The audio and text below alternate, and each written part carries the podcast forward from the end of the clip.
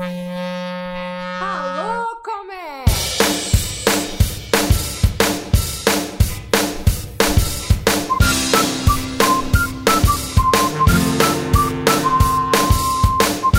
Olá, pessoal. Esse é o Alô Comex, um podcast criado por mulheres para falarmos sobre o vasto mundo do comércio exterior.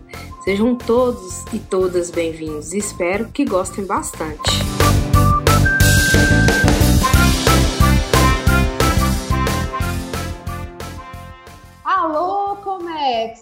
Queridos ouvintes! Sejam todos bem-vindos para mais um episódio do nosso podcast. Se você estuda Comex, trabalha com Comex ou tem interesse em conhecer mais sobre os temas que permeiam este mundo, este podcast é para você.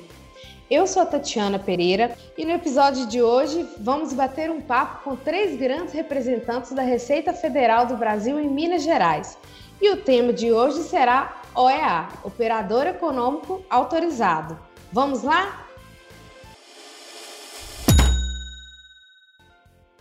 Orlando, Maria Carmen e Bernardo. Primeiramente, eu gostaria de agradecer a imensa oportunidade de estarem aqui comigo hoje e principalmente pela disponibilidade de vocês. Eu queria que vocês se apresentassem. Boa noite, Tatiana. Boa noite, Orlando. Boa noite, Bernardo. Boa noite a todos os ouvintes. Eu sou a Maria Carmen Fantini e eu sou auditora fiscal da Receita Federal desde 2010 e hoje eu trabalho aqui em Belo Horizonte Sou chefe da Diana, que é a divisão uh, responsável por tratar os assuntos de aduana em todo o estado de Minas Gerais, que é a nossa sexta região fiscal. E a gente trabalha aqui no, no centro da cidade e os temas de aduana, eles são muito amplos em todo o país. É um prazer estar aqui com, com vocês e Acho que o podcast de hoje vai ser excelente. Hum, obrigada. Orlando, fala um pouquinho de você para gente. Obrigado. Boa noite, Tatiana. Boa noite, Maria Carmen. Boa noite, Bernardo. Ah, Tatiana, a oportunidade e o prazer é todo nosso. Para a Receita Federal, esse espaço é muito relevante, muito importante. Nos aproxima eh, dos operadores de comércio exterior é, do país. E, e para a gente falar para o Alô Comex, falar para essa galera sobre comércio exterior é muito importante. Para mim, particularmente, né? É, eu sou o superintendente adjunto da Receita Federal em Minas Gerais. É, estou na Receita Federal desde 1997. Eu sou auditor fiscal, entrei junto com o Bernardo mas também tem uma atuação acadêmica uh, até há mais tempo de ter entrado na Receita Federal. Fui professor do curso de comércio exterior da PUC Minas por mais de 10 anos. Atualmente eu atuo nos MBAs do, do, do, do IEC PUC Minas, atuo na graduação da PUC Minas, é, no IBMEC e, e também como professor convidado eventualmente da Fundação Dom Cabral. Então, de sorte que eu acho que hoje vai ser é, um bate-papo bastante descontraído sobre a Receita Federal, é, sobre a administração aduaneira brasileira, que é realizada pela Receita Federal. Muito obrigado pela oportunidade e espero termos sucesso é, no podcast de hoje. Eu que agradeço, Orlando. E aí, Bernardo, fala um pouquinho de você para gente. Tudo bem, Tatiana? Tudo bem, Orlando? Carmen. É, meu nome é Bernardo Costa Prates Santos, tá? Eu trabalho na Receita junto com o Orlando desde 1997, tá? É, eu já comecei direto trabalhando na área de fiscalização, porque eu trabalhava antes de entrar na Receita já com processos de auditoria e de consultoria, tá? Facilitou muito a minha, minha, o meu trabalho que eu desenvolvi aqui, que eu tive a oportunidade de desenvolver durante quase 17 anos, que é o trabalho de auditoria propriamente dita. E já tem cinco anos já que eu estou trabalhando com o programa OEA. Eu fui convidado a trabalhar com, no, no programa é, exatamente para poder estruturar a, um manual de habilitação no, do operador conformidade nível 2. Tá? E aí eu pude, tive a oportunidade de trabalhar na construção desse manual e a gente é responsável aqui na, na equipe OEA de Belo Horizonte pela certificação das, de todos os operadores da sexta região fiscal e também da, da sétima região fiscal e da primeira região fiscal brasileira. Ou seja, nós temos aqui, em termos de área física, quase meio Brasil aqui para ser certificado, e um número de empresas extremamente significativo. Eu acho que isso aí já revela mais ou menos a importância da nossa região aqui com relação a número de operadores e o potencial em termos de número de declarações e valores das importações brasileiras. Ok, muito obrigada. Sejam bem-vindos aí novamente. Espero que gostem de participar desse podcast. Bom, primeira coisa que eu queria falar antes de continuar, né, é ressaltar aí a presença da Maria Carme, mulher na Receita Federal, e de poder estar aqui com a, com a gente conversando hoje, né, porque todo mundo sabe, o podcast Alô Comex, ele nasceu dentro do grupo Mulheres no Comex, e o que a gente quer poder passar, principalmente aqui, né, é essa questão de cada vez mais a presença da mulher no ambiente de trabalho e o seu destaque e preponderância, né? Então vamos lá, Orlando. Primeira pergunta, eu queria direcionar para você. Uhum. Eu tive o prazer de participar de uma apresentação sua que aconteceu na PUC Minas, onde você abordou sobre como surgiu o OEA e que uhum. principalmente ele trata-se de uma estratégia para facilitar o comércio e trazer cada vez mais competitividade para o Brasil. Eu queria que você falasse um pouquinho mais sobre isso para a gente. Ah, será um prazer, é, Tatiana. É, para a gente falar de OEA, como você disse, era importante que a gente antes é, sedimentasse o, o caminho, para as pessoas entenderem por que esse programa é tão relevante para o país, né? para os nossos players, né? para os nossos operadores de comércio exterior. Como, qual o potencial que esse programa tem é, para a melhoria do ambiente de negócio do país né, e para a, o aumento da competitividade dos nossos operadores no mercado internacional. Aí, aí, antes eu preciso falar um pouquinho da estratégia de atuação da Receita Federal, que é quem administra a, o, o, sistema aduaneiro brasileiro. Né? E, e aí falar um pouquinho para vocês de compliance conformidade ou autorregularização, como acharem por bem. E aí é, nesse, é nessa esteira que entra o, o operador econômico autorizado, o programa OEA. Né?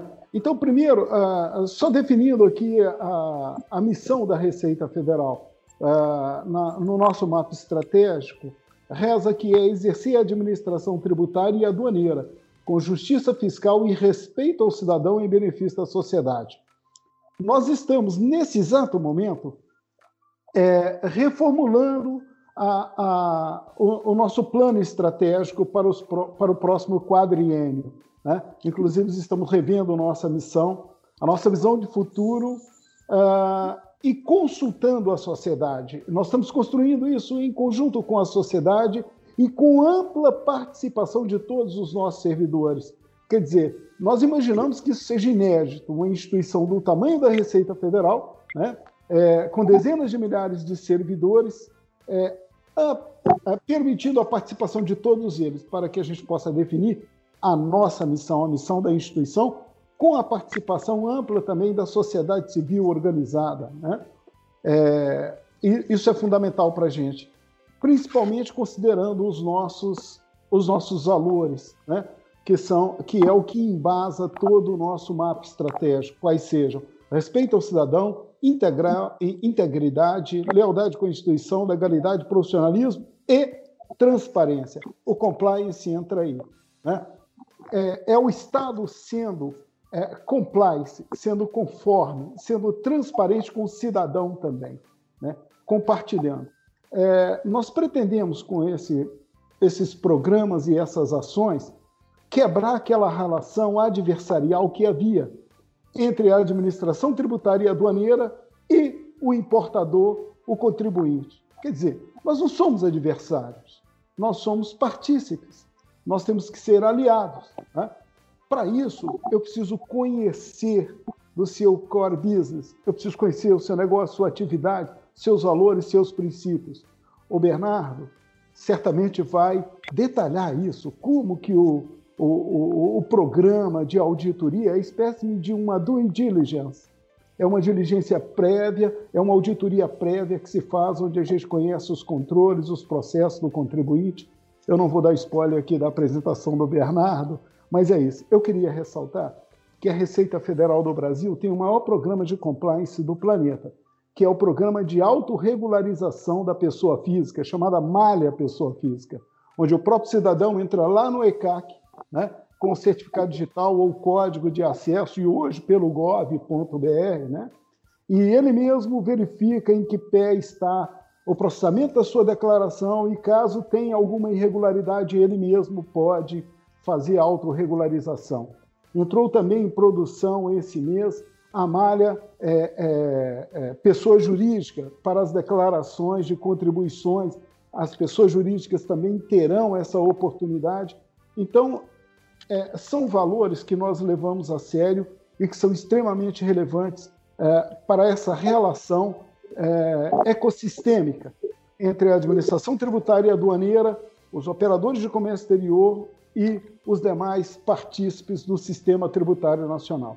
Tanto é assim que na nossa cadeia de valor, no nosso macro processo é, de fiscalização tributária e combate a ilícitos, olha só, é o nosso macro processo de trabalho, que é o nosso enforcement. Ele é encimado por uma ação anterior que se chama promover a conformidade tributária. O que é promover a conformidade tributária? É, são atividades que reduzem os custos de conformidade, né? os custos de cumprimento para os contribuintes e induzem e fomentem o cumprimento espontâneo das obrigações tributárias principal e acessórias, né? imprescindíveis para operar no comércio exterior. Então, a lógica da conformidade é você diminuir os custos eh, de conformidade, os custos de cumprimento e facilitar criar canais de comunicação, orientar é, em parceria e em cooperação com o contribuinte. Para isso, a gente precisou rever, por exemplo, as nossas, as nossas práticas e a nossa política de gestão de risco. É possível que a Carmen é, trate um pouco mais desse assunto com maior detalhe. Né? Então, o compliance é, para a Receita Federal é, é, é extremamente importante é, no sentido de consolidar essa relação ecossistêmica e colaborativa com o, os operadores de comércio exterior e, de um modo geral, com os contribuintes de um modo é, é, de, de, de toda sorte. Então, o pressuposto básico do compliance ou da conformidade é a confiança, a confiança dos negócios. E por que, que isso é importante? Isso é importante porque melhora o ambiente de negócios de todo o país. Né? Porque ah, o que a gente espera é que todos operem em conformidade com a legislação e com respeito a princípios e valores que possam ser compartilhados e comungados entre a administração tributária e todos os operadores. E entre os operadores. Então, quer dizer, o ideal, o que nós sonhamos, é que amanhã o OEA possa estar em toda a cadeia logística do comércio exterior, desde o depositário, é, é, o, a empresa de, de consultoria, de assessoria, é, o transportador, né? de sorte que, que haja confiança mútua. Isso facilita e melhora o ambiente de negócios. Né? Então, assim, o, o, compliance, ele não nasceu no Brasil, nós não inventamos isso, na verdade, é, é, já é um, um, conceito utilizado pela OCDE, pelos principais, as principais administrações tributárias aduaneiras, né? É, é, Argentina, Austrália, México, Portugal, Reino Unido, Chile, Espanha, já utilizam elementos. Os Estados Unidos, é, todos utilizam é, esse conceito de conformidade e de compliance. Então, assim, quais são os ganhos? Na ótica do contribuinte, ele diminui os riscos fiscais, né? aqueles contingentes fiscais. Uma vez compliance, dificilmente você será autuado. Né? Promover um relacionamento amistoso e direto com a administração tributária. A gente percebe isso mesmo nas visitas que a gente faz aos operadores, aos candidatos a operadores econômicos autorizados. Né? É, se, o, os tributos eles são custos, mas também fazem parte da responsabilidade social do contribuinte. Então, para o contribuinte, não é só o dever, né? é, é o direito também de pagar corretamente os seus tributos. Né? É, os, os, mecanismos de controle são claros e prioritários. É, no compliance e no OEA não é diferente. Né? E a ênfase aqui é na resolução rápida e eficaz de controvérsias, de controvérsias e não a judicialização. Né? É, o propósito é a gente diminuir a litigiosidade, que traz insegurança jurídica para todos, né? e dificulta a, a, o, o, o, o recebimento, a realização dos tributos. Para o fisco, ele é extremamente importante porque tem ênfase na transparência, na estabilidade e na razoabilidade. Oferece previsibilidade em troca de conformidade. Então, o, o, o, contribuinte sabe exatamente como a gente vai se comportar, exatamente o que a gente espera dele. O operador econômico autorizado, ele sabe exatamente quais são as suas obrigações, como ele deve, se comportar em caso de dúvida, numa controvérsia. Né? É uma abordagem sempre baseada na avaliação de risco. Por que isso é fundamental? Porque eu não posso dispensar a, a um contribuinte que quer cumprir com suas obrigações a um operador de comércio exterior que é colaborativo com a administração tributária o mesmo tratamento que eu dou àquele que é arredio. Né? Isso é gerenciamento de risco. Quer dizer, eu vou usar a minha força, o meu enforcement, a fiscalização, a bravura dos meus auditores fiscais para autuarem aqueles que insistem em não cobrar, em não pagar o tributo, em não cumprir com suas obrigações. Aqueles que tendem a ser compliance, eu devo dar um tratamento mais amistoso e colaborativo. Né? Isso também facilita o nosso gerenciamento dos processos internos, né? e a gente passa a ter é, foco em parâmetros objetivos de resultado. Né? Isso, é, é claro, é, é, nos, nos leva a uma governança clara e forte. Né? Uma vez que a gente conhece o comportamento dos operadores, né?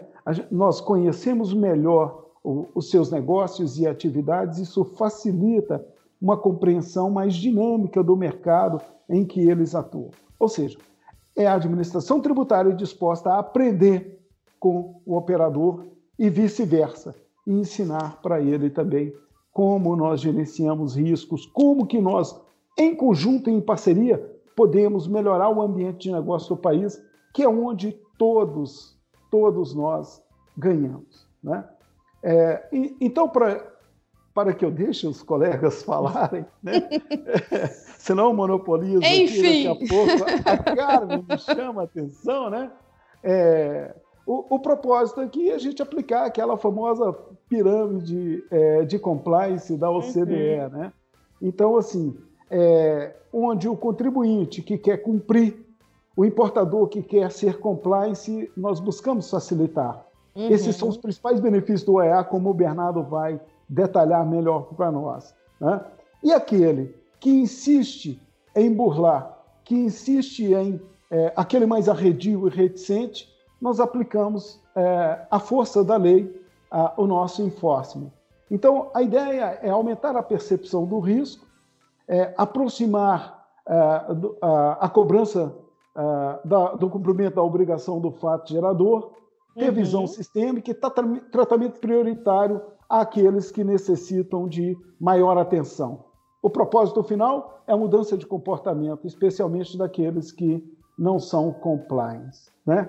E, e quebrar aquela visão histórica, né, de postura adversarial, de conflito e baixa cooperação, é, mudando para uma postura mais cooperativa e transparente, com benefícios para arrecadação e redução dos custos de cumprimento para as empresas. É aí que surge, então, é, é, nessa cadeia, nesse diapasão, nessa linha, que, é, dentre outros, é, outras inúmeras iniciativas do governo e da Receita Federal para modernização e simplificação, não só do sistema tributário, mas principalmente é, do sistema aduaneiro brasileiro, é, é que surge o operador econômico autorizado, absolutamente aderente às melhores práticas das principais administrações aduaneiras ah, do mundo. A Carmen deve detalhar Ótimo. isso principalmente. Obrigado mais uma vez. Obrigada. Carmen, o Orlando explanou muito bem para a gente é, essa parte colaborativa e o surgimento do OEA. Mas eu queria que você falasse um pouquinho quais são os principais desafios das empresas hoje para a certificação OEA. Bom, uh, o programa OEA né? Ele é um, um, programa internacional que segue diretrizes da OMA, né? que é a Organização Mundial das Aduanas, e é parte das iniciativas do governo para cumprir o AFC, o Acordo de Facilitação do Comércio, da Organização Mundial do Comércio, juntamente com a implementação do Portal Único. Então, o que, que acontece? O programa OEA, para que a empresa possa ser certificada, ela tem que passar por um processo de certificação, tá? E o processo de certificação, ele consiste na avaliação do processo de gestão adotado pelo requerente para minimizar riscos existentes nas suas operações de comércio exterior. Assim, o programa é baseado em três pilares principais, que é gerenciamento de riscos, incentiva a conformidade tributária por meio da concessão de benefícios e o monitoramento contínuo dos operadores pós-certificação. Para que sejam certificados, os intervenientes que operam no comércio exterior, eles precisam cumprir voluntariamente critérios de admissibilidade, elegibilidade, conformidade e ou segurança, dependendo da função que ele ocupa na cadeia logística.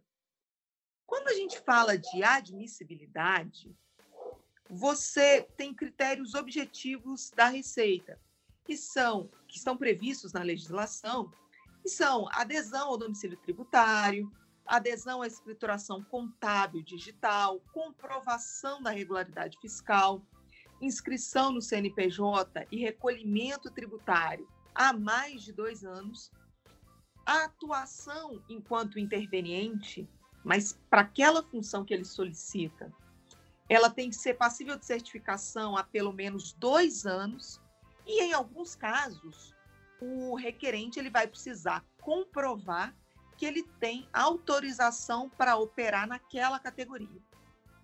Em qualquer situação para a empresa, para o requerente ser admissível ao programa, ele não pode ter tido um pedido negado há menos de seis meses. Então, se o contribuinte vem à Receita Federal e solicita a sua certificação ao programa e a, o seu pedido é negado, ele fica ali em quarentena por seis meses, tá? Desde a negativa.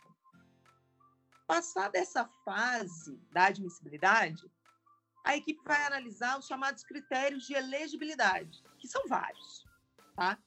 Mas, em suma, a gente olha o histórico de cumprimento da legislação aduaneira, que é onde a gente verifica as declarações que foram registradas, a existência de autuações por parte da Receita, eventuais retificações de declaração que a empresa apresentou se elas foram objeto, se as retificações foram geradas por erro, se o erro é excusável, se não é.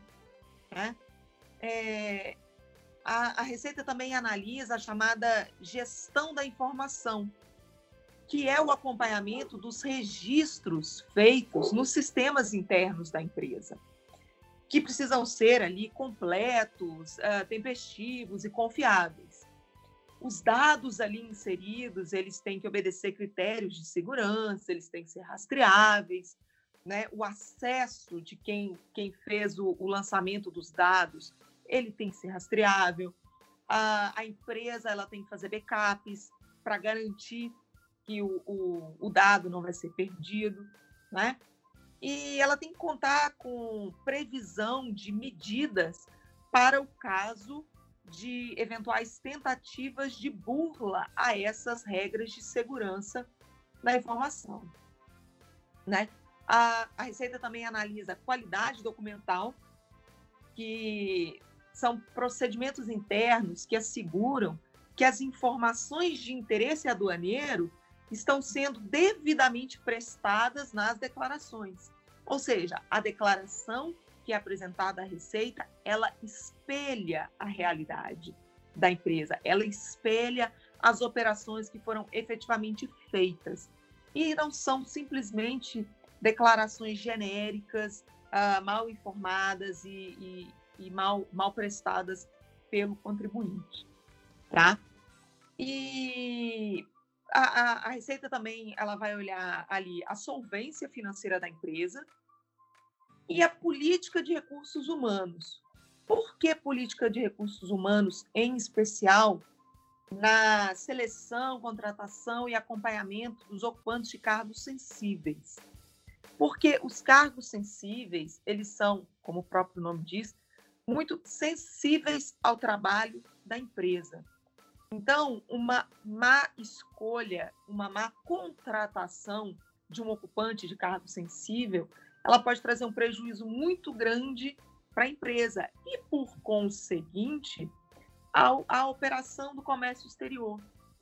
Como o Orlando falou para a gente ali no início, quando a gente pensa em OEA, você tem que pensar no todo. Então, tudo que uma empresa faz, ela reflete na cadeia, ela reflete no, na área do comércio exterior.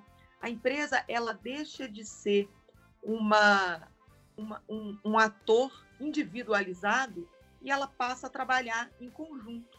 E quando ela trabalha em conjunto, se você tem ali uma peça que está defeituosa, ela vai comprometer toda a engrenagem do comércio exterior, tá? E principalmente, a Receita vai olhar ali no, na elegibilidade se a empresa, se o interveniente, ele adota parâmetros de gerenciamento de risco. Gerenciamento de risco para ter noção de que é, do, quão, do quanto a empresa pode se afastar ali, eventualmente, de um cumprimento tributário, quando ela adota uma postura, ela precisa saber exatamente qual é o processo de trabalho dela. Todo processo de trabalho, ele traz riscos. E a empresa, ela tem que ter noção dos riscos que ela corre. Então, pode acontecer da empresa, quando ela vai é, transmitir uma declaração de importação ou de exportação, pode acontecer dela transmitir a declaração com um dado errado? Pode. Toda empresa está sujeita a isso. Agora, a empresa que tem controles de dados e de declarações, a empresa que tem um controle mais rígido, o risco, a probabilidade de que isso aconteça é muito menor do que numa empresa que costuma transmitir a sua declaração na última hora de qualquer jeito. Nós conhecemos, já vimos acontecer da empresa que transmite a declaração só para constar e depois ela retifica. Ah, eu não tenho os dados do embarque, eu não tenho os dados de quantidade, não tenho dado de valor. Transmite qualquer coisa e depois eu retifico. Essa é uma péssima postura que a empresa pode adotar perante a Receita Federal. Então, ela precisa adotar ali, quando a gente fala de gerenciamento de risco, é em relação a todo o seu processo de trabalho. Ah, se ela é uma empresa exportadora, ela precisa ter uma noção da carga que ela está exportando. Então, ela precisa ter um controle de pessoas que vão acessar aquela carga, pessoas que vão acessar o pátio onde está sendo guardado. Pode acontecer da minha carga sair contaminada da minha empresa Pode. Sempre pode acontecer. O OEA não é risco zero. O OEA é risco controlado, risco acompanhado. Sempre pode acontecer da minha carga sair contaminada. Mas se a empresa tem controles rígidos, a probabilidade é muito menor. E é isso que o OEA espera da empresa, em todos os, os quesitos ali de avaliação. A empresa, quando ela vai solicitar uma certificação, ela pode solicitar uma certificação na modalidade conformidade ou segurança, ou ainda nas duas, dependendo da função que ela ocupe ali na cadeia logística, na, na, na, na cadeia de comércio exterior. Quando a gente fala de conformidade, eu penso em descrição e classificação fiscal das mercadorias. Eu penso em cumprimento de obrigações tributárias e aduaneiras. Eu penso ali no compliance, sempre. Então, a correta identificação do sujeito passivo, quando a empresa pratica as chamadas operações indiretas, que são aquelas operações por conta e ordem ou por encomenda, na declaração correta da base de cálculo dos tributos. A gente espera que a empresa saiba calcular o tributo que vai ser recolhido. É, a correta aplicação de um eventual tratamento tarifário preferencial em relação à origem da mercadoria. Algumas mercadorias, em razão da sua origem, têm um tratamento tributário beneficiado. Cabe à empresa que solicita esse tratamento uh, bene tributário beneficiado garantir a origem da mercadoria que ela está importando, né? solicitando ali o certificado de origem. A, a, correta solicitação de imunidades, suspensões e outros benefícios fiscais, a qualificação profissional dos funcionários. É muito importante você ter uma equipe bem qualificada. E o controle cambial. Tá? Todos esses quesitos, eles vão ser analisados quando a gente fala de certificação em conformidade.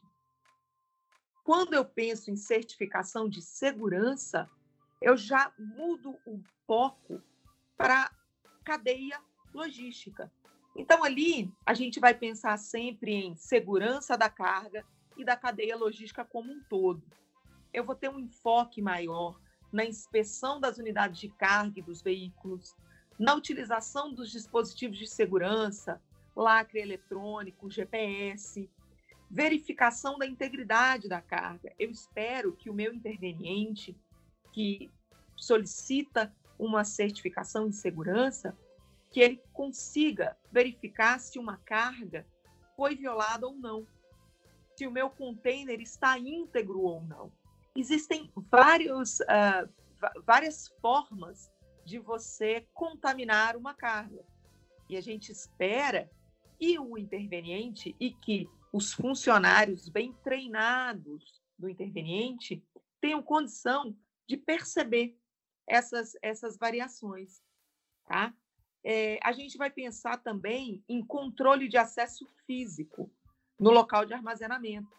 Muitas vezes a empresa ela pensa assim: ah, mas olha, a, o meu local é seguro. Não é que a Receita não se preocupe exatamente com a segurança física das pessoas que trabalham, mas o nosso olhar é voltado para a carga. Então a carga tem que estar segura. Eu preciso de câmeras no local da carga. Eu preciso saber quem tem acesso à carga. Na verdade, e quando eu digo eu, é o operador. Ele precisa ter esse controle.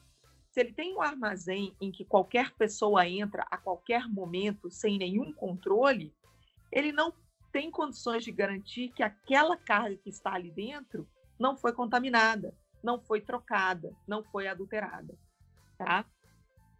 Então, a, quando você fala em critérios de segurança, o programa ele se preocupa muito com um treinamento e conscientização de funcionários quanto a eventuais ameaças, de forma que é, é tênue, mas de forma que a equipe consiga sempre pensar além. É o que a gente chama de pensar fora da caixinha e ter uma sensibilidade para perceber quando há algum indício, por mais singelo ou por mais tênue que seja, mas que alguma coisa não está certa. É o uai, o que esse negócio está fazendo aqui? Não é? Que você não passa despercebido. Só tinha uma caixa de papelão, mas o que essa caixa está fazendo aqui? Quando as pessoas, quando a equipe não tem treinamento, ela não tem essa percepção de que, olha, uma caixa fora do lugar pode ser um indício de que algo não está certo. Eu preciso verificar. Né? E mais também gestão de parceiros comerciais. Por mais que a empresa se preocupe com a segurança da carga internamente, se ela não tiver gestão dos parceiros comerciais dela, todo esse trabalho pode ir por água abaixo.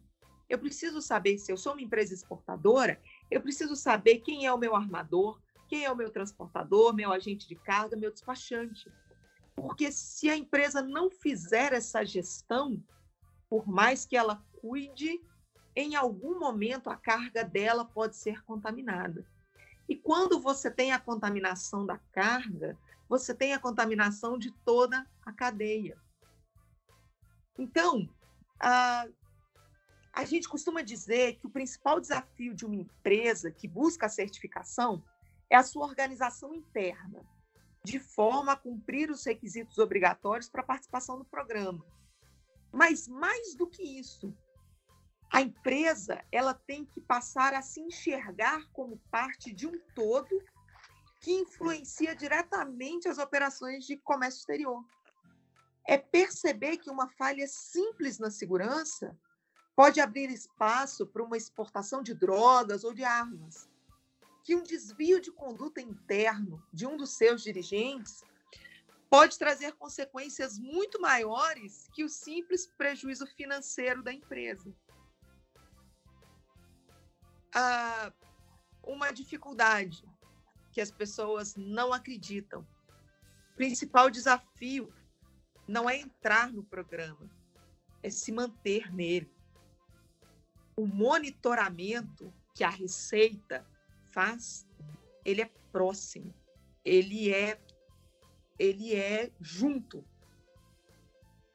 E quem vai falar muito bem sobre isso é o nosso colega Bernardo. Ótimo, muito obrigada. Bastante esclarecedor.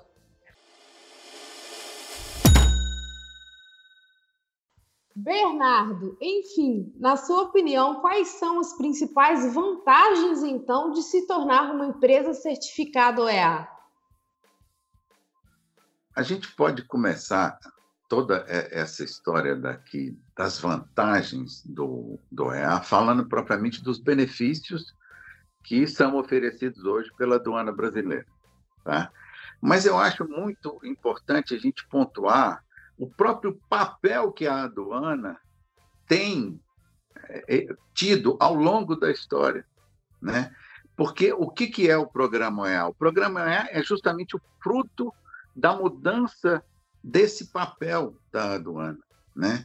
O que, que é importante? A gente mudou daquele, daquele simplesmente daquela preocupação com a transação em si, que tipo de mercadoria que está chegando, quanto que ela tem que pagar de tributo, essa mercadoria é importante, eu, eu quero proteger a minha indústria nacional, não quero que essa mercadoria entre, ou o, o que, que eu quero, o que, que eu espero hoje da, da aduana. Né? Quer dizer, esse papel de defesa comercial, esse papel de arrecadação, eu acho que não tem mais muito, é, quer dizer, lógico, o Brasil ainda por estar inserido em ser um país em desenvolvimento, ele ainda tem problemas que hoje a economia americana não tem, né? Então a gente tem muita coisa ainda vinculado à, à, à própria atividade repressora, por exemplo, isso, isso que a Câmara falou que a questão o perigo da contaminação de carga no Brasil ainda é muito grande. Nós somos grandes exportadores de droga. A droga vai contaminando essas cargas. Por isso a importância do programa OEA hoje em dia. Porque o que, que é? A gente, a aduana brasileira assumiu que eu não quero mais tratar da transação, eu não quero mais ficar preocupado em ter que verificar você, que eu sei o que, que você importa, de onde que vem sua mercadoria, que o valor seu já está correto, você sempre paga de forma conforme, né, Orlando? É uma pessoa que a gente pode dar o título, conceder o título de compliance, né? São pessoas que têm é, é, melhorias crescentes de processos de trabalho, né? Então, assim, não tenho por que eu me ficar me preocupando com essas pessoas. O que, que é interessante, então, agora? Qual que é o foco da aduana? Exatamente esses processos. Esses contribuintes que têm um processo de qualidade na sua gestão, como já disse a Carmen, e também no cumprimento de todas as obrigações, sejam elas aduaneiras ou meramente fiscais. Tá? Qual que é a vantagem eu espero o seguinte, estar tá aqui ainda na Receita Federal para poder dizer que a vantagem de ser uma, uma um, um, operador econômico autorizado é simplesmente a sua certificação. Hoje não é, infelizmente ainda não é isso, mas eu acho que a gente está caminhando para isso. Na hora que você começar a, a, concluir os acordos de reconhecimento mútuo, que é o grande objetivo do programa OEA, exatamente que os outros países reconheçam os seus operadores como pessoas que têm um processo seguro de tratamento da sua mercadoria, tá? E o, o que que acontece? Há essa inserção do, de nossos importadores nesse processo de internacionalização de mercados é que é, é, é, é, o papel hoje da, da aduana, né? é permitir e fazer com que, através do gerenciamento de risco, você reconheça quais são esses operadores que têm é, é, é, essas, é, essas qualidades em seus processos, em suas produções, etc. Isso, de certa forma, hoje, a, área de tecnologia da informática né, é um dos pontos, um dos pilares básicos na, na, na condução de todo esse processo de modernização. Tá? Mas o que, que a gente tem hoje? Então, já que a gente ainda, o certificado propriamente dito ainda não é a grande vantagem nesse processo de modernização, então o que, que a gente tem hoje? E que, inclusive, é o seguinte: é, é, mais de uma ocasião eu tive a oportunidade de receber telefonema de, de operadores certificados para agradecer a existência do ponto de contato. E o ponto de contato, o que, que é? É a pessoa que vai fazer aquela articulação da parceria que a gente estabeleceu com o programa EA entre o operador econômico e a aduana brasileira ou a Receita Federal do Brasil, no caso, né? que exerce esse papel de aduana também. E, ao fazer esse papel de conexão, é, é, é, essa, esse ponto de contato, ele vai fazer o quê? Ele vai tentar agilizar exatamente a execução de desses garantir a execução e a existência e o, e o correto atendimento desses benefícios que são concedidos para cada uma daquelas modalidades de, de, que os operadores são certificados. A questão da segurança e a conformidade. Então, o que, que acontece? Esclarecimentos de dúvidas aduaneiras também, muita gente agradece muito a questão da existência do ponto de contato, porque facilita, às vezes, pequenas dúvidas. Lógico que as grandes dúvidas é, em relação à legislação aduaneira, elas devem ser, na verdade, é, resolvidas via protocolização de um processo de consulta. Aí vai, inclusive, como diz, gostam de dizer, e eu também, faz lei entre as partes, entre a Receita Federal e o contribuinte, entre o operador econômico autorizado e a Receita Federal do outro lado. E nessa parceria que a gente está construindo, né, o ponto de contato realmente é esse, esse, esse nodo tá? que faz essa ligação, essa a garantia dessa possibilidade de, de esclarecimento, de, de dúvida e solicitação de benefício. Agora, quando a gente examina de, forma, de fora o sistema, um dos principais benefícios que a gente tem, tanto para o EA Segurança quanto que para o, o, o EA Conformidade, é a questão da redução dos percentuais de diversos canais. Tá? E isso depois eu vou passar algumas estatísticas, só para dar uma noção mais clara do que, que é esse benefício propriamente dito. Mas, de certa forma, hoje, por exemplo, o canal é, mais gravoso, que a gente chama, que é o amarelo, vermelho ou cinza, quando se tratam de OEA, está na faixa de 0,98% a 1%, mais ou menos. Não passa muito disso aí, não. Pode variar um pouco mais, um pouco menos. E na média dos outros contribuintes é de 3, 2 até 5%, dependendo da, da, do produto, características essenciais do operador também, que pode fazer com que, é, é, é, por questões de parâmetro de seleção, seja um pouquinho maior é, é, percentual de declarações que caem em canal mais gravoso. Agora, o que é importante é, aqui, no caso agora, que à medida, assim que o contribuinte, uma das vantagens que eu acho que é muito boa, exemplo, assim que o contribuinte registra a declaração de importação ou a declaração de exportação dele, ela é automaticamente parametrizada, ou seja, naquele mesmo momento você já sabe se você vai ter que preparar um laudo, quais a documentação, qual a documentação toda que você vai ter que juntar para aquele processo, fazer, pensar em todas as possíveis provas. Você pega, por exemplo, uma, uma, uma importação que é feita no, no, na, através do, do, marítimo, né, de transporte marítimo. Você tem, em média, aí, 30, 60 dias para poder resolver todos esses embrulhos que você tiver com a sua mercadoria. E aí, quando a sua mercadoria tiver lá presença for dada a presença de carga da sua mercadoria, que eu receber o, o número de identificação né, dessa carga, você simplesmente já está com todo o documento na mão, você já já está tudo pronto para ser decidido pelo fiscal pelo desembaraço daquela mercadoria. Então, facilitou muito a vida do importador, porque ele já sabe de antemão, tá? principalmente os, os, os usuários, é, é, mesmo meu computador é, principalmente aos usuários da, da, do moral marítimo, né? que, que é a grande parte aí da, das nossas grandes empresas se, se valem desse, desse modal. O aéreo é mais para cargas mais é, um valor agregado um pouco maior, né? ou aquelas demandas que são necessárias mais rapidez. Né? E aí vem uma outra vantagem que está vinculada também a esses processos. Como você já sabe como que essa carga foi parametrizada, então, chegou, o navio está no porto, acabou de chegar no porto, você tem 24 horas de carga pátio. O que, que é carga pátio? Na verdade, o seu container, se você tiver, né, e como o, o, operador, o, transportador, que é OEA, certificado como OEA, ele tem acesso prioritário à área do porto, você já pode agendar, né, automaticamente deixar agendado para estacionou o navio, começou a operar e retirar os contêineres, de repente o seu próprio caminhão, que vai fazer esse transporte até o, o, armazém que você vai fazer o desembaraço, ou até mesmo a própria empresa, se ele já tivesse desembaraçado no Canal Verde, né? ele já está ali aguardando a colocação desse container sobre esse caminhão.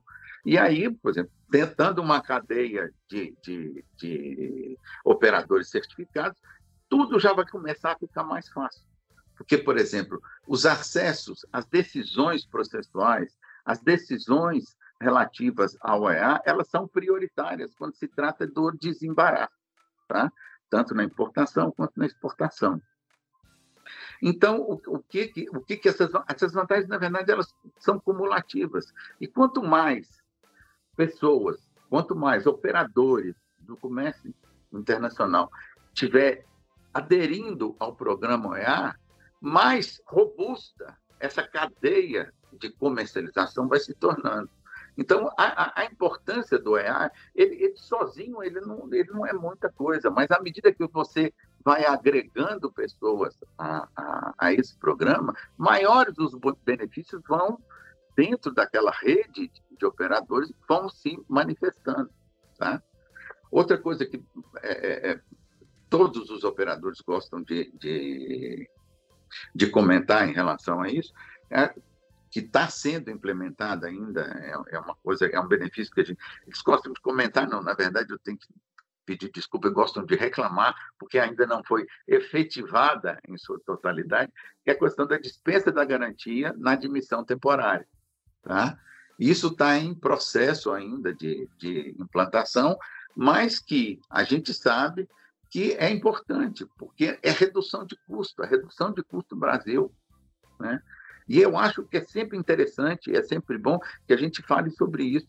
Eu acho que o programa é, quer dizer, quanto menos custos você agregar e precisar agregar nessa cadeia de importação e de exportação, melhor é e mais positiva e mais construtiva se torna essa cadeia de comércio internacional. Você imagina hoje, por exemplo, é, eu, eu, fiz um trabalho uma vez para o nosso delegado aqui, Bruno Carvalho, que é exatamente sobre a importância da, dessa redução de custos, né, principalmente na importação no, no modal marítimo. Em alguns casos, se agrega ao valor cerca de 15% só nessa logística de porto, é de 15% a 30% do valor da mercadoria importada. É muito, é um custo muito elevado. E como, quando você joga essa logística lá para baixo, e eu vou poder apresentar bem isso aqui agora, na hora que eu mostrar essas estatísticas do programa, tá? Que aí vai ficar claro exatamente esse benefício. Você tem um ganho aí absurdo em termos de, em termos de custo Brasil. Tá? Eu vou passar, então, logo para essas, essas estatísticas aqui do, do, do, programa, que, na verdade, são um reflexo exatamente da certificação das empresas. E quanto mais robusta for essa cadeia de, de, de operadores certificados, maiores vão se tornando a concretude desses benefícios. Tá? Então, o que, que eu vou tratar aqui agora? Na verdade, das estatísticas do programa. Tá? É, é, você tem a, a, em termos, tempo de importação. Qual que é o tempo de importação para um OEA? 1,6 dias, o tempo total. Tá? É o tempo total que um, um, um operador econômico autorizado gasta para desembaraço nos canais amarelo, vermelho e cinza. A média, 1,6 dias.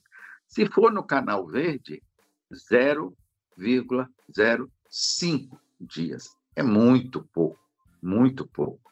Então, você pensa em termos. A cada dia parado no porto é um acréscimo em médio de 1% no custo dessa mercadoria. Você vê a importância desse programa. E mais, esqueci um benefício, vou, vou, vou pedir desculpa para voltar atrás um pouco, que é o desembaraço sobre águas reduziu em média, que eu acho que para mim hoje é um dos maiores benefícios para o EA conformidade, diminuiu em média o tempo de, por exemplo, eu sei que tinha gente que gastava 11 dias numa operação de, de liberação e recebimento da mercadoria para um dia ou meio dia.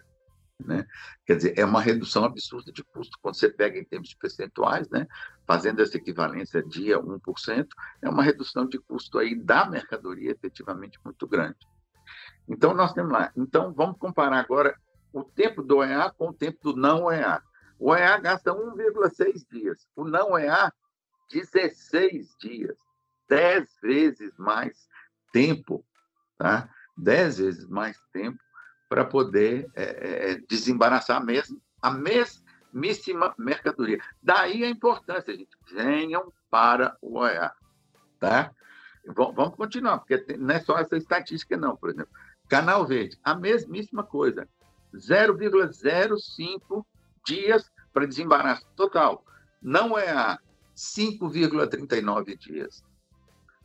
Verde, verde, teoricamente estaria ali pronto para ser carregado para casa.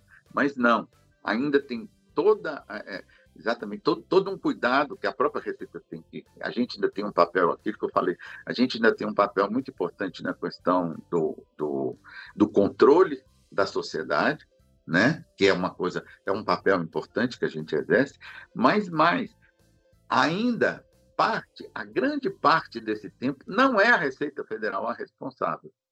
Tá? E isso é importante a gente dizer, que desses cinco dias aí, talvez, talvez 20%, no máximo 20% seja responsabilidade aí do trânsito, do, do trânsito, perdão, é do, do trabalho de despacho propriamente dito. Tá? que é registrar um, um, um, pedido de apresentação de documento, uma exigência, examinar a documentação que foi entregue. É esse o, assim, o, o tempo que seria necessário. Ó, é... vamos, vamos aqui agora, tempo médio em horas, tá? A redução do tempo em, médio em horas. É, não, isso é praticamente a, a estatística que eu, que eu, passei para vocês é mais ou menos esse aqui. É, essa na importação, tá? Vamos ver aqui agora é, é, a questão do desembaraço sobre água, tá? Foi, foi, o nosso secretário apresentou há, pouco tempo atrás um estudo que é Time Release Study sobre o Brasil, tá? que exatamente trata dessas estatísticas de, de, de comércio, é, a, a, própria estatísticas até de, de tributação também, a atuação da Receita Federal. E uma das, das estatísticas, por exemplo, na importação, quem é não EA gasta em média 236,87 horas, tá? Quem é OEA, mas não é, é, é, e, e utiliza o despacho sobre águas, gasta 65,2 horas. E quem é OEA, mas não usa o despacho sobre águas, 194,9 dias ainda, que ainda é um tempo bastante significativo. Desculpa, não é dias, é horas, tá? É horas. Perdão.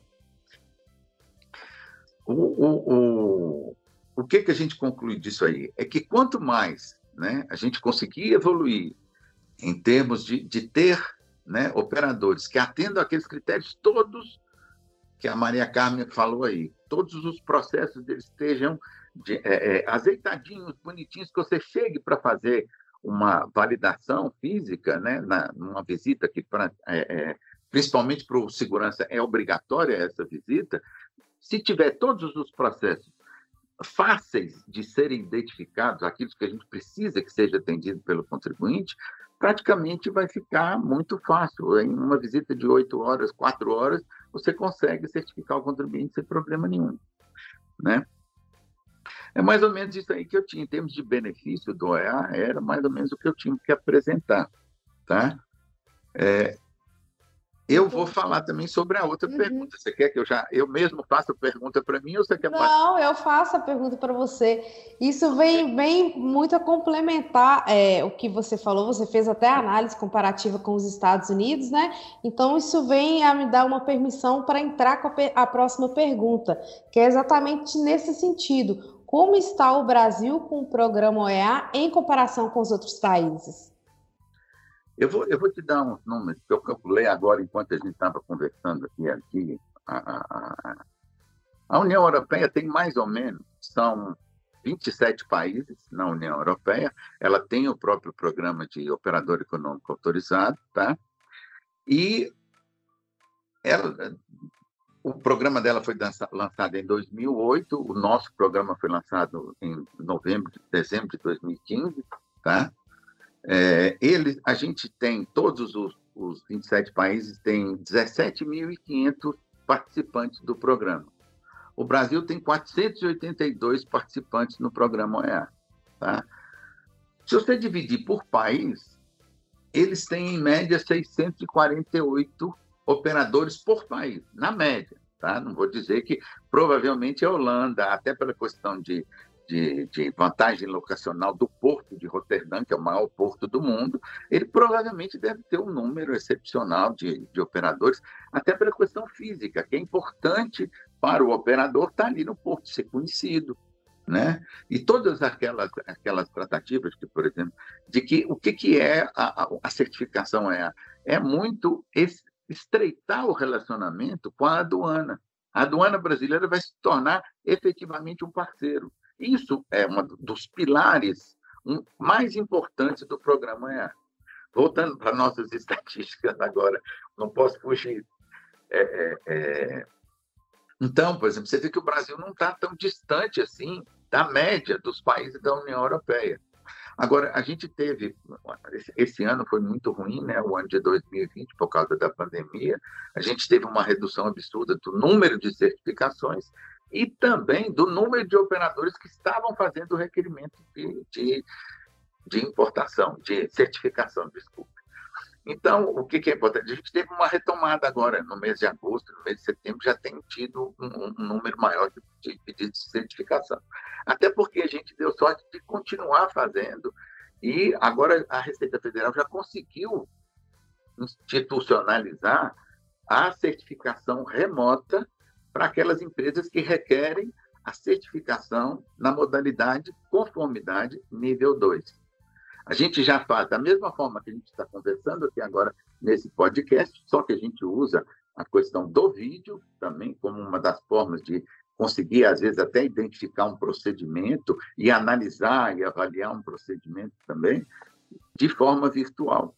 E a gente tem feito, a gente já fez aqui, nesse período de dois meses, nós já fizemos oito certificações de empresa, e estamos com uma agenda já um pouco apertada aqui para o final do ano, mas a gente espera chegar até o final do ano sem ter nenhuma pendência em relação, por exemplo, às solicitações mais antigas. Né? Voltando aqui às estatísticas aqui do programa. É, é, então, você vê que, apesar de bem mais antigo, tem, pelo menos sete anos mais do, do que o nosso, na média, em termos de considerando o número de países, a gente não está tão assim por baixo de ninguém da União Europeia, né? Quer dizer, é, é uma diferença muito pequena, são 100, 100 empresas só na média, entre 140 empresas, ao passo que o Brasil tem aqui quase 500 empresas já certificadas. Aliás, tem mais de, tem mais de 500, porque eu acho que o último é, é, é, certificado foi emitido foi o número 594, eu acho. ou 602, 602 foi o último que a gente emitiu. É, é, ou seja, a gente está caminhando para chegar ali também no, no, no, calcanhar deles. Em breve, né, se tudo continuar do jeito que está agora, a gente está pegando eles ali também. Agora a gente vai tratar do número dos americanos. Aí a gente vai ter que ser um pouco mais modesto, porque acho que vai demorar um pouquinho mais para chegar no número deles. O primeiro programa deles também é muito mais antigo, né? E tem um foco né? O, principal foco do programa americano é a questão da segurança, né? e a segurança interna dos Estados Unidos. Você teve, com aquele incidente lá das Torres Gêmeas, em 2001, você teve toda uma comoção nacional. O programa nasceu muito de todo o envolvimento da sociedade americana em se proteger e proteger o próprio país e as pessoas que vivem ali. Né? A gente não tem muito essa noção de, de, do, do, que seja isso, né? A gente é, é, até hoje a gente foi beneficiado com, com essa tranquilidade de não ter nenhuma ocorrência de, de terrorismo ipsis literis, como acontece lá, mas a gente tem graves problemas. É a, questão da contaminação né, dos nossos produtos por droga é um programa, é um problema gravíssimo, né? E que a gente tem que ter cuidado. Mas a aduana, com essa questão do gerenciamento de risco, da capacidade cada vez maior e tratar a mercadoria com inspeções não invasivas, por exemplo, isso aí já vai ajudando muito a gente em facilitar esse procedimento de desembaraço da mercadoria, porque cada vez mais você consegue identificar facilmente essas mercadorias. Então, aqui, agora, chegando aos números dos americanos, não só americanos, né, mas é os Estados Unidos, o México e o Canadá, né, o programa serve a esses três países e eles têm 11.500 operadores. Quer dizer, é uma, uma quantidade muito, muito importante de, de operadores. E por que, que é tanto? É aquilo que eu falei, está muito vinculado à questão da, daquela necessidade da sociedade americana ali e dos vizinhos deles, né, que de uma forma ou de outra acabam se envolvendo, que é o Canadá e o México também nessa, nessa questão da exposição ao terrorismo. Né? É, tratando, a gente falou do número de operadores que tem na União Europeia, né? É, os, os, americanos eles têm praticamente um, um único tipo de, de hoje, né? Eles estão preparando uma modalidade que vai ser muito próxima do nosso conformidade. Quer dizer, a gente não sabe ainda. Eles estão preparando uma nova modalidade, fizeram até uma atualização agora do programa do CityPet, agora teve uma, um detalhamento maior de tudo aquilo que é necessário que seja cumprido pelos operadores, tá? E o que a gente vê é que é, é, eles estão preparando, sim, um, um, programa diferente do OEA Segurança, tá? mas para eles ainda é o carro-chefe e ainda é o mais importante. Tá? Quem participa do programa americano são os todos os importadores e exportadores, tá? transportadores, despachantes, agente de carga, consolidadores, operadores portuários, aeroportuários e fabricantes externos. Esses, é que, que, esses fabricantes externos é justamente o, o, aquilo que foi delegado a empresas do México, e do Canadá, que operam sistematicamente exportando mercadorias para o mercado americano.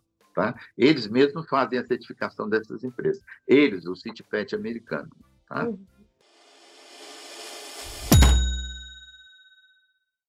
Já a União Europeia, tá? É, o, o, programa deles, eles têm dois tipos de, de, de, certificação também, uma mais ligado à simplificação de procedimentos aduaneiros e o outro mais voltado também para a questão da segurança da cadeia logística, que é o Security and Safety, tá? que é, é a denominação deles, ou é a segurança deles. É, esse é o nome que eles deram a, a, a esses operadores. Você tem, você tanto lá pode certificar, da mesma forma que o Brasil, certificar só é, no, no critério de, de, de, simplificação, tá? como também no critério de segurança, no caso da União Europeia. Tá? Vamos voltar aqui, eu tenho algumas outras estatísticas também. Aqui, a, a, uma das características do programa da, da União Europeia também é que eles certificam qualquer agente que esteja trabalhando no processo de comércio exterior. Tá? Todo mundo que participe da cadeia logística internacional pode, recebe benefícios e participa também do, do programa da União Europeia. Tá? Aqui, só uma questão de algumas datas, né? O CityPet nasceu. O, o, a primeira experiência do OEA foi em 98, que era na Suécia, depois vem o CityPet em 2001, dos, dos, dos americanos. 2005, o primeiro regular, a primeira regulação mais efetiva foi com o Marco Safe da OMA. E 2014, o lançamento no Brasil tá, do Programa de Segurança, conformidade na integração com demais órgãos aqui do, do Brasil. Aqueles números que eu já passei para você são 482 certificados, tá? A estatística mais nova que a gente tem para poder apresentar. Desses certificados, a representação deles em termos de valor, tá? Eles representam é, 20, 19% de todo o valor das importações brasileiras, tá? Ao mesmo tempo que 22% do número de declarações, declarações de importação e declarações de exportação. Tá? Ok, Bernardo. É, Bernardo, a possível inclusão do Brasil na OCDE tem impacto ou teria impacto no programa OEA?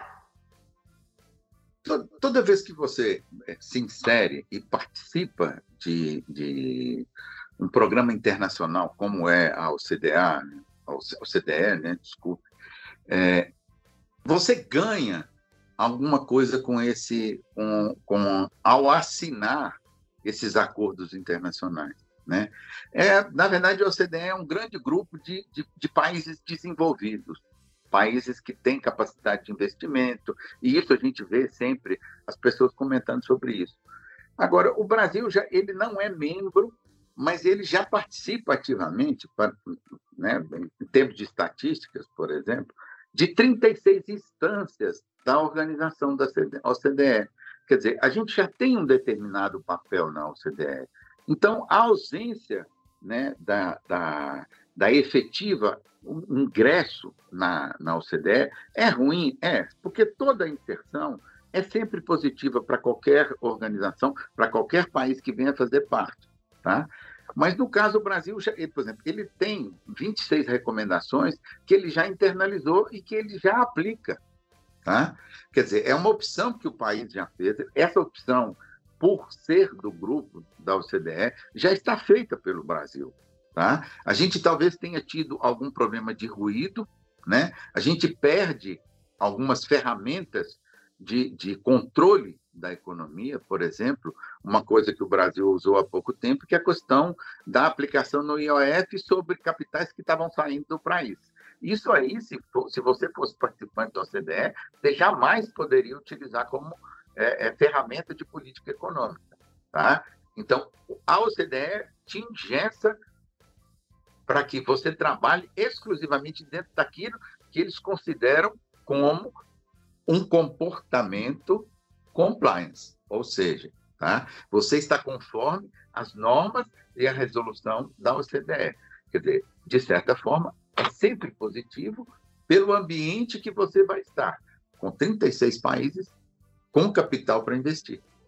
Tá? E você sendo membro, você consegue, inclusive, influenciar essas políticas internacionais da OCDE para aquilo que é do seu interesse. Ou seja, quer benefício maior do que isso? É muito difícil, né? É mais ou menos isso aí que a gente queria apresentar sobre a OCDE e a importância. Né? Ótimo. Muito obrigada, Bernardo. Carmen, enfim, o OEA no Brasil é visto como uma nova cultura ou uma nova metodologia de processos? Querida, certamente uma nova cultura. Uma cultura de transparência e relações mútuas entre a aduana e as empresas, a aduana e a aduana, a aduana e agências de governo. O programa incentiva a conformidade tributária e aduaneira por meio da concessão de benefícios aos operadores certificados, trazendo um reconhecimento à sua atuação e às boas práticas aplicadas. Como a gente falou mais cedo, certificação EA não significa que a empresa ou operação apresentem risco zero, porque sempre existe um risco. Mas indica que a empresa está disposta a cumprir requisitos de segurança e compliance, estabelecendo uma relação de confiança com a Receita Federal do Brasil. E, claro, uma vez certificada, a empresa será acompanhada, monitorada diariamente pela aduana em suas atividades. Estando em conformidade, ela fará jus ao gozo de cada vez mais benefícios aduaneiros. Ou seja, a ideia é cada vez mais agregar operadores certificados numa cadeia completa de segurança, numa cadeia de compliance, onde todos cuidem da, da, da relação da operação de comércio exterior e não somente ali do seu quadradinho.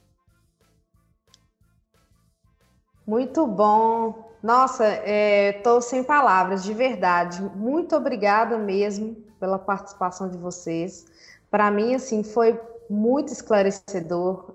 Eu consegui compreender bastante pontos chaves do programa. É, eu acho assim, só o fato de vocês terem tido essa disponibilidade de participar do podcast já mostra, Orlando, muito essa questão da, de uma postura diferente de vocês em relação é, para começar a tirar essa a visão de adversaridade do, com a Receita Federal, né? Não é mais adversário. Agora a questão é tentar é, trazer cada vez mais um futuro mais colaborativo. Né? E só de vocês é terem sido né, tão solícitos em participar, assim, eu agradeço imensamente o, o, acesso que eu tive a vocês, a disponibilidade e poderem estar aqui dando essa aula para a gente hoje, que eu tenho certeza, não foi uma aula só para mim, mas isso vai ser uma aula para muita gente. Né? Então, muito obrigada é, Orlando, muito obrigada, Maria Carmen, muito obrigada, Bernardo. E deixa aí agora um espaço para vocês, é, uma fala final de vocês, algo que vocês queiram deixar, algum recado. As damas sempre primeiro, né, Maria Carmen? muito obrigada, chefe. Tati, é sempre um prazer estar aqui com vocês.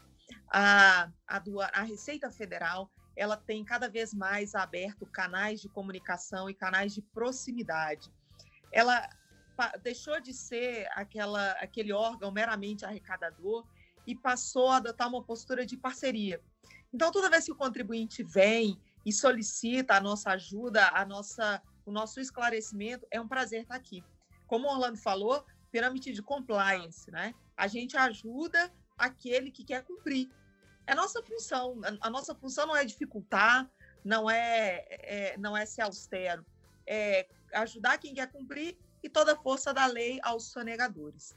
Muito obrigada, é sempre um prazer estar aqui com vocês. Eu, eu acho muito importante isso que a, que a Carmen colocou. É, o que, que é o EA? Principalmente para mim, que sou da fiscalização, trabalhei 17 anos na fiscalização, é realmente uma quebra de paradigma. Eu passei a exercer uma função que antes eu nunca imaginei que eu faria. Né? que é estabelecer essa relação entre a Receita Federal e aqueles operadores que solicitaram a certificação como EA. Né?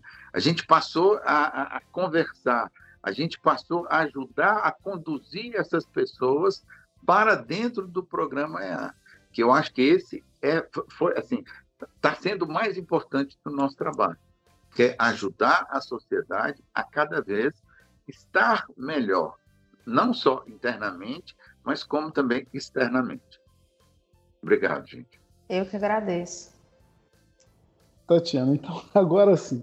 Primeiro, lhe agradecer por abrir esse espaço e dar a oportunidade à Receita Federal de falar com a comunidade de comércio exterior.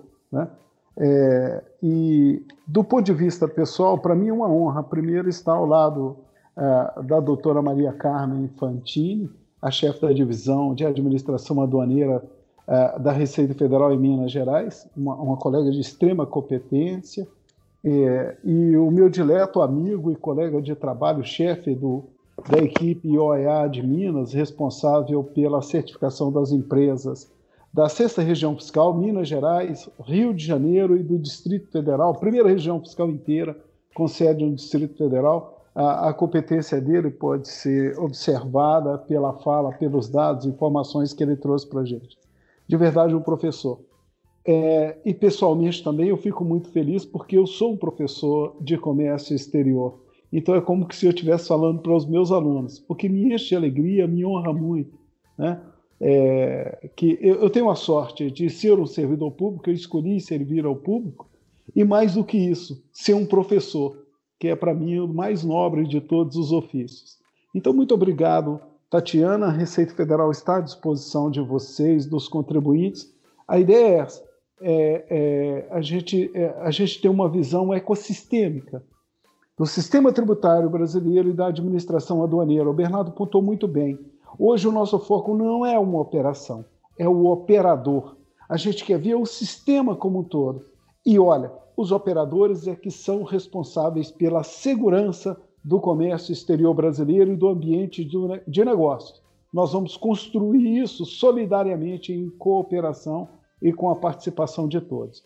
Muito obrigado, parabéns pelo programa e muito sucesso. Muito obrigada, gente. Então vamos lá. Esse foi mais um episódio da Locomex. Agradeço você que ficou até aqui e teve essa grande oportunidade de aprender bastante. Hoje falamos sobre o OEA, suas vantagens e desafios.